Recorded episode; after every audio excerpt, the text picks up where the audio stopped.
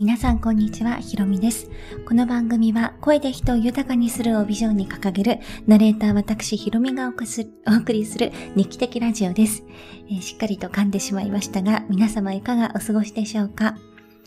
なんか昨日までね、夏日だったんですけど、今日はちょっと冷えますね。まだまだ気温差が激しいので、くれぐれもお体には気をつけてください。私は今日あの人生初の人間ドックの予約をしました。ちょうどね、1ヶ月後ぐらいなんですけど、なんていうの、バリウムをね、飲んだりとか、あの、胃カメラをしたりとかってしたことがないので、あの、すごい、ちょっと楽しみではあります。で、妊娠、出産があったのでもうあと、会社員辞めてから、一回も健康診断という健康診断を受けたことがなくて、一回だけなんか区のサービスで30歳になった時に、あの健康診断を受けたから、まあ2年くらいですかね、ぶりになるんですよ。果たして私の体はどうなってるのか、今のところ調子が悪いなとは思ったことないんですけど、あの定期的にやっぱり受けなきゃいけないなということで予約をしました。はい、え今日は、あのー、こうね、切ないね、思いとか、あの、抱えながら人って生きているよなっていうようなお話なんですね。あの、切ない思いっていう言い方が正しいかどうかわかんないんですけど、まあ、別の言い方をすれば、まあ、後悔？後悔とか、まあ、反省とか、当時の自分がちょっと恥ずかしかったりとか、まあ、いろんなことを経てみんな前に進んでると思うんですけど、私もそうで、一つ今日きっかけがあって、数年前のことを思い出しました。でちょっとその話をしたいなって思うんですけども、あの3年前まで私は会社員をやっていて、あの人事の採用の仕事をしていたんですね。で、本当にその会社が大好きで、働く人も大好きで、今でも好きな会社なんですけど、あのまあ、そこでいろんな人とお会いをして、縁があった方が入社をしてくれてっていうような仕事にすごく誇りとやりがいを感じていたんですね。で、そこで私が辞める数ヶ月前に、あの、何とかしてこう入ってほしいなっていうとある男性が入社をしてくれました。で、その人が最近ちょっと退職をして新しいチャレンジを始めるっていうような、あの、ポストを見たんですよね。それで当時のことをちょっと思い出したっていう話なんですけど、もし当の本人が聞いてたらちょっとこっぱずかしいなと思いつつ話をするんですけど、あのー、まあ、彼はすごいキャラクターが立っていて、あのー、優秀な人材だったんです。いろんな意味で。で、結構その親しくもしていて、私が辞めてからも連絡をくれたりとかしていたんですよね。ただ私のその2018年の中盤からって、まあ、何度かポッドキャストで話をしたり、ブログにも書いたり、YouTube でもちょこちょこ話をしてるんですけど、本当に人生の嵐って言っても過言ではないくらい、大変なことが結構立て続けにありました。ちょっとした手術をしたり、転職をした先で合わなくて適応障害って診断をされて、でその後、もう重度の多形後半っていうですね、もう見た目モンスターかよみたいなぐらいのでっかい斑点が体中に出て、もう一日中痒くてたまらないみたいな、まあ病気ですかね、にかかって、年末まで本当になんか一人で静かに暗い部屋で過ごしたみたいな、こんなことってあるんだみたいなことがまああったんですよね。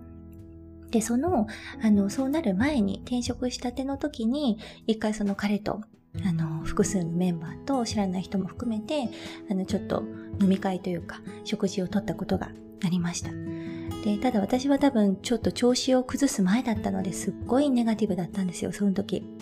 その前の会社で働いてた時は、もう本当に仕事が楽しくって、人が大好きで、やる気に満ちていて、まあ今思うとちょっと頑張りすぎてたかなって思うんですけど、あの、多分みんなから見ると本当に明るいポジティブな人だったと思うんですよね。なんですけど、その、まあ、辞めてから少し経って会った私は多分彼からしてみると、あれ？どうしたんだろう？みたいな、ちょっとネガティブな人間になってたんです。で、その時に多分私が発した言葉が、まあ、すごく、あの、明るい言葉、ポジティブな言葉ではなかったから、ちょっと彼から、なんて言うんだろう、お叱りじゃないですけど、みんなの前できついことを言われたと思うんです。もう全然ね、具体的なことは覚えてないんですけど、なんかそんなことをね、やりとりした覚えはあって。で、まあ、帰宅して冷静に考えた時に、その今ね、仕事すごい一生懸命頑張っていて、やる気に満ちている人たちの前で、まあ、そういう発言、これも何て言ったか本当覚えてないんですけどね、怒られるようなことを、まあ、ポロッと言ってしまった。私は本当に悪かったなって反省して、後からまあメッセでごめんねって送ったんですけど、なんとなくですね、そこからちょっと、あのー、距離ができたような気がしてます。もちろんその、どっかに遊びに行ったこともなければ、会社で出会った仲間として、あの、やりとりをしたりとか、飲みに行ったりとかっていう仲だったんですけど、なんとなくその後味が悪くって、そのが合ってないんですよね。そう、その後、なんか、また明るく頑張ろうっていうその姿を見せる機会もなく、来てしまったのがちょっとなんか心残りで、あ、なんか失礼なことをね、頑張ってる人に対して失礼なことを言っちゃったなっていうことがすごくなんか、私の中では一つの後悔なんです。で、今日たまたま彼のその投稿を見た時に当時のことが蘇って、あ、なんか、すごく気持ちのいいね、お別れができなかったなって、まあ一生のお別れではないとは思うんですけど、うん、なんか、私の中ではちょっとしこりがあることを思い出しました。で、振り返ってみると、二十歳の時にも劇団に入ってですね、ちょっと新しいチャレンジしたいなって思った時に、自分に自信がなくっていろんな人との縁をバンバンバンバン切ってきたりとか、あの、新卒で入った会社でいろんなチャンスをいただいたのに、なんかこう断ってしまったこととか、まあその自分からですね、それを、縁をつなげられなかったみたいなことってたくさんあったなって思い出しました。で、それをなんか今でも悔やんでるっていうわけではないんですけども、そういう思いをなんかこう、なんて言うんだろうな、この感情？切ないような、なんかもどかしいような、そういう気持ちがね、あの、あることに今日改めて気づいたっていうあの話なんですね。ただそういう時にどうしたらいいかって、過去に戻ることは絶対にできないから、今、明日、明後日、未来に向かって、いつその人たちにどこで会っても恥ずかしくないような、あ、なんかこう同じ、なんて言うんでしょうね、こうエネルギーで話せるような、そういう自分であるっていうことしかできないなって思いました。で人間には必ず落ち込む時とかダメな時とかって絶対あると思っていて、そこで、あの、例えばつなげなかったご縁だったりね、あの、男女関係でもあると思うんです。せっかく出会って、いいこと、なんかこう始まりそうな予感があったけど繋げられなかったとか、まあそれは一言に縁がなかったって言えるかもしれないし、その時の自分の状態が違ったら続いていたかもしれないしって思えるかもしれないし、でもそれもなんかいろいろ考えても、もう取り戻せないことは事実。じゃないですか。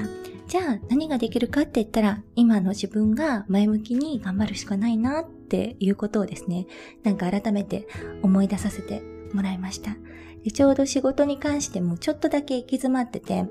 あの、もうそろそろこう、一つね、自分のこう、レベルをアップしないといけないなっていう、あの、時に差し掛かってるのも自覚していたので、